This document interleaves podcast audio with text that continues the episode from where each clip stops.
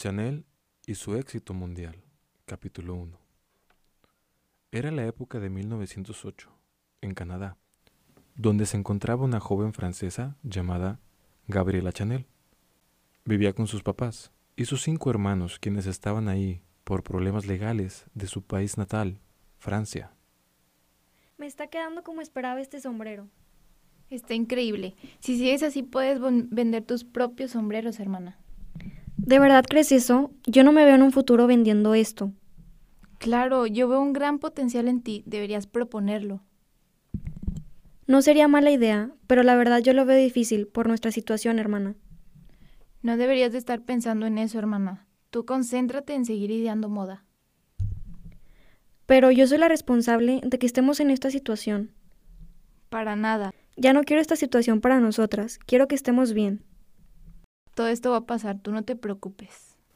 Una vez que resolvieron los problemas legales, pudieron volver a Francia en 1909, donde conoció a Etienne Balsan, quien formaba parte de una élite de cazadores famosa, famosa en Francia, con quien formó una relación amorosa, a escondidas de la sociedad.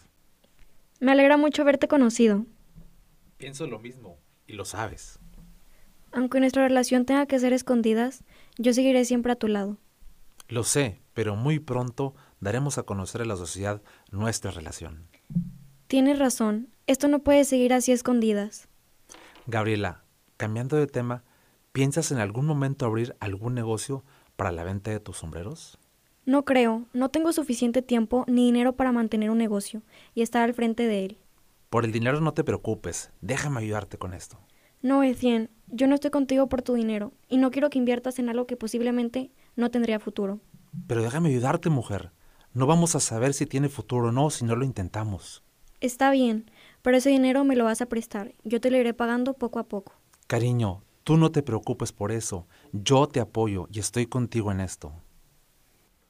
Balsan vio en ella un gran potencial en la costura y decidió apoyarla en la inauguración de una pequeña tienda en la planta baja de su departamento, donde inició creando sombreros para las amantes de los cazadores franceses, quienes se reunían en esas casas.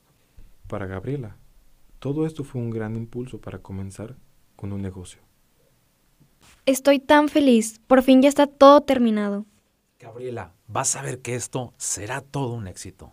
Siento que este es el inicio de algo muy grande que marcará el futuro de este local. Pasó el tiempo y la relación de Balsan no dio frutos y lamentablemente terminó. Pero en 1910 la vida sentimental de Chanel ahí no acabó, pues conoció a Arthur Capel, quien era miembro del grupo de Balsan, con quien estableció un romance. Tuvieron una hija a la que llamaron Coco Chanel. Arthur Capel consiguió el legendario local donde Gabriela pudo iniciar su marca Chanel Models. Estoy tan contenta, por fin tengo mi propio local. Muchas gracias, Arthur. Sin tu apoyo no hubiera logrado esto. No tienes nada que agradecer. Te amo. Y lo hago con todo el corazón. No tienes nada que agradecer. Te amo. Y lo hago con todo el corazón. Ahora que tenemos una familia y que Coco Chanel llegó a nuestras vidas, soy la mujer más feliz. Ustedes son los amores más grandes de mi vida. Todo lo que hago, lo hago pensando en su bienestar y su felicidad. Arthur, estoy pensando en hacer una colección de ropa. Quiero algo que se distinga por ser elegante, sencillo, pero con clase. Inténtalo. No pierdes nada. Y sí puedes ganar mucho. Me parece excelente. Podría empezar desde ahorita creando mis propios diseños. Eres una mujer con mucha imaginación. Y sé que se te ocurrirán diseños únicos que amará la gente. Capítulo 2 A finales del año, Gabriela Chanel sacó un nuevo lanzamiento de diseño de ropa y revolucionó la industria de la moda incorporando elegancia, clase y originalidad. Su éxito continuó hasta 1916, cuando la revista Vogue publicó sus diseños, a lo que le ayudó a tener más impacto. Con más de 300 empleados, a partir de ese entonces, Chanel se convirtió en una diseñadora de referencia. Más adelante, a pesar de su enorme éxito profesional, la vida de Gabriela y Coco tomó un giro inesperado. Coco, hija, ¿ya terminaste de comer? Sí, madre, gracias. Hija, ¿puedes abrir la puerta? En un momento voy.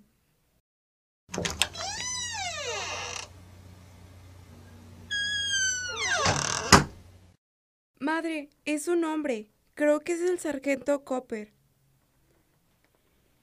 Qué sorpresa tenerlo por acá, sargento. ¿Se encuentra bien? Lo noto un poco pálido. Señora Chanel, disculpe que haya llegado tan de repente, pero no le traigo buenas noticias. ¿Qué es lo que sucede, sargento?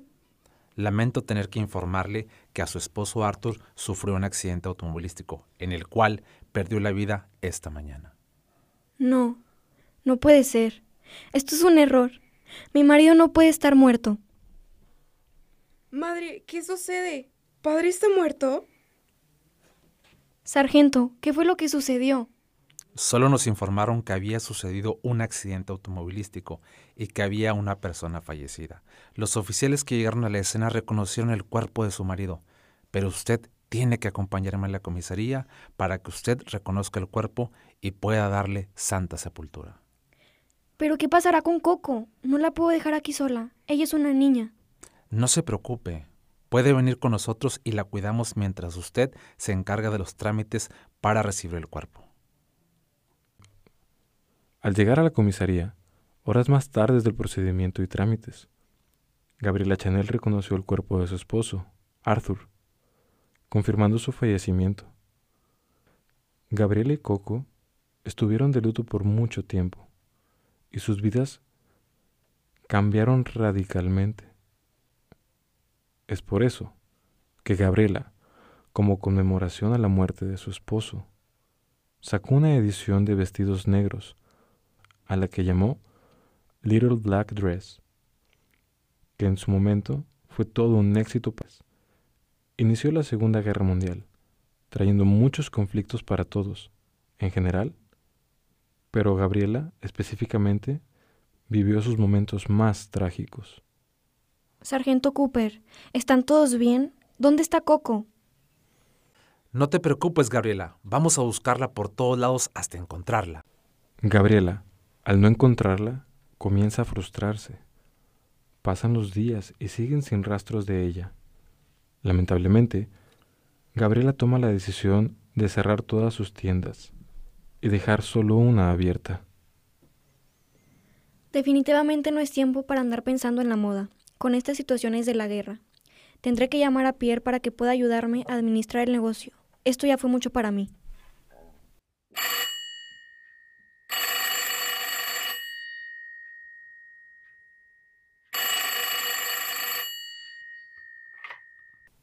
Bueno, Gabriela. Necesito pedirte un gran favor. No he estado muy bien para continuar con el negocio y quería saber si podías hacerte cargo de él por un tiempo. Gabriela, ¿estás bien? Claro que puedo hacerme cargo del negocio por un tiempo.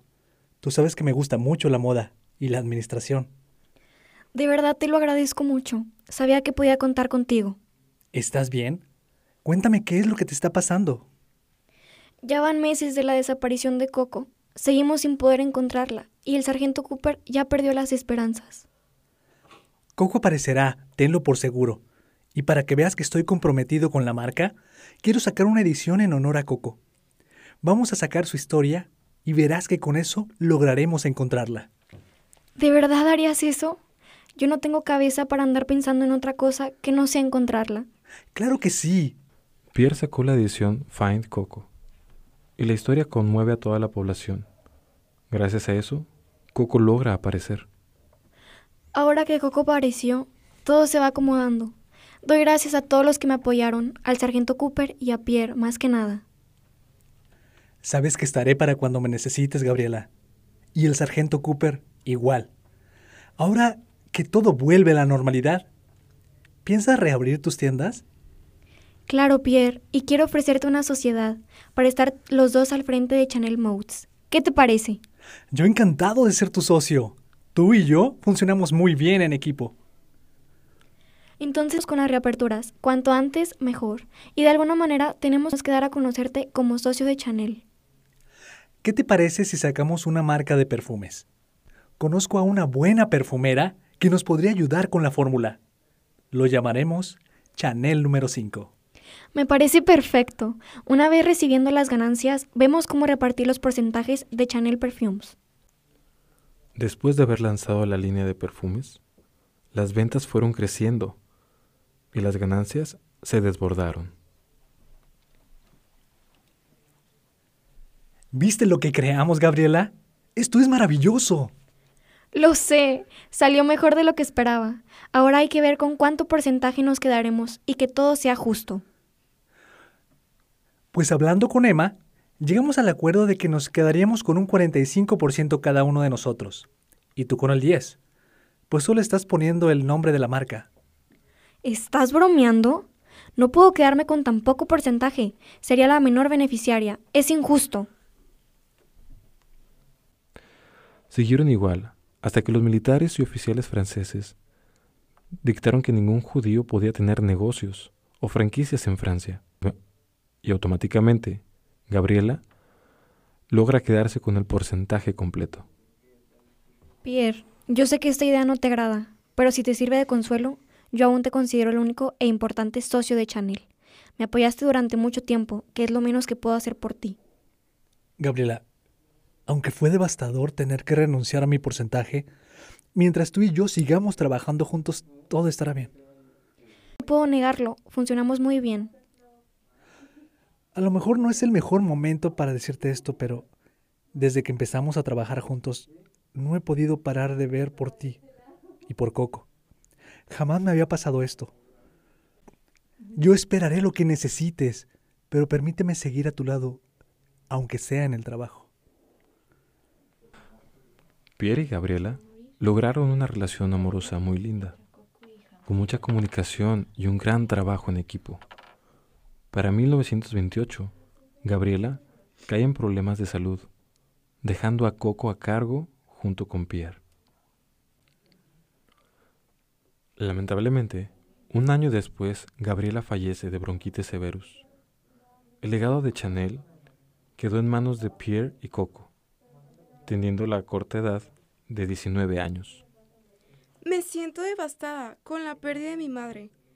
Lo siento también por ti, Pierre. Es terrible lo que pasó. No hay consuelo suficiente para esto. Pero no podemos estancarnos en un pozo sin fondo. Tienes razón. Aunque mi madre nos haya dejado, tenemos que seguir. Es lo que ella haría. Saldremos adelante y Chanel Modes and Perfumes seguirá con el éxito que tu madre logró. Lograron mantener el éxito que Chanel ya tenía. Coco conoce al oficial nazi Hans Gunther, con quien tuvo muchos choques y discusiones. ¿De verdad crees que meter a la inteligencia francesa sea lo mejor? Claro, querida. Ellos saben lo que hacen. Hans, ya te había dicho que no quería mezclar tu trabajo con el mío. Algo aquí no me cuadra. Haz lo que quieras, Coco. Sí, haré lo que yo quiera, Hans. Es lo único que me queda de mi madre y no pienso perderlo. Entiéndelo. Vamos a calmarnos, ¿sí? La inteligencia francesa lo único que quiere es ganar para generar ingresos y tener un plan específico para el desarrollo de Chanel. Tú confía. Ciegamente confiaré en ti y aunque no creo que sea buena idea, lo haré. La inteligencia francesa se adueña de Chanel y mancha la imagen de la marca al igual que su estatus social. Ya nadie quiere comprar en Chanel's. Coco decide irse a Nueva York, buscando lograr recuperar los locales que su madre ya tenía en Estados Unidos. No recuerdo muy bien dónde están. Quizás sea hora de hablar con Pierre. Hola, Coco. Pierre, qué gusto escucharte. Te he echado tanto de menos. Y yo a ti, mi Coco. Cada día las extraño más a ti y a tu madre. En fin, ¿qué ocupas, querida? Dejé mi vida en Francia y estoy viviendo ahora en Estados Unidos. Quería saber si de casualidad sabes noticias de los negocios de mi madre en este momento. Ya veo. Podemos continuar con lo que hay en la franquicia de Estados Unidos. Según mis aliados, allá las cosas van de maravilla. No sabes el lío en el que me metió Hans. Jamás debí estar con él, ni mucho menos dejar que se adueñara de Chanel en Francia. Tú tranquila. De los errores se aprende. Lamentablemente, te tocó entender a la mala. Lo sé. Espero recuperar todo y poder olvidar este grave error. Esto fue Chanel y su éxito mundial. Gracias.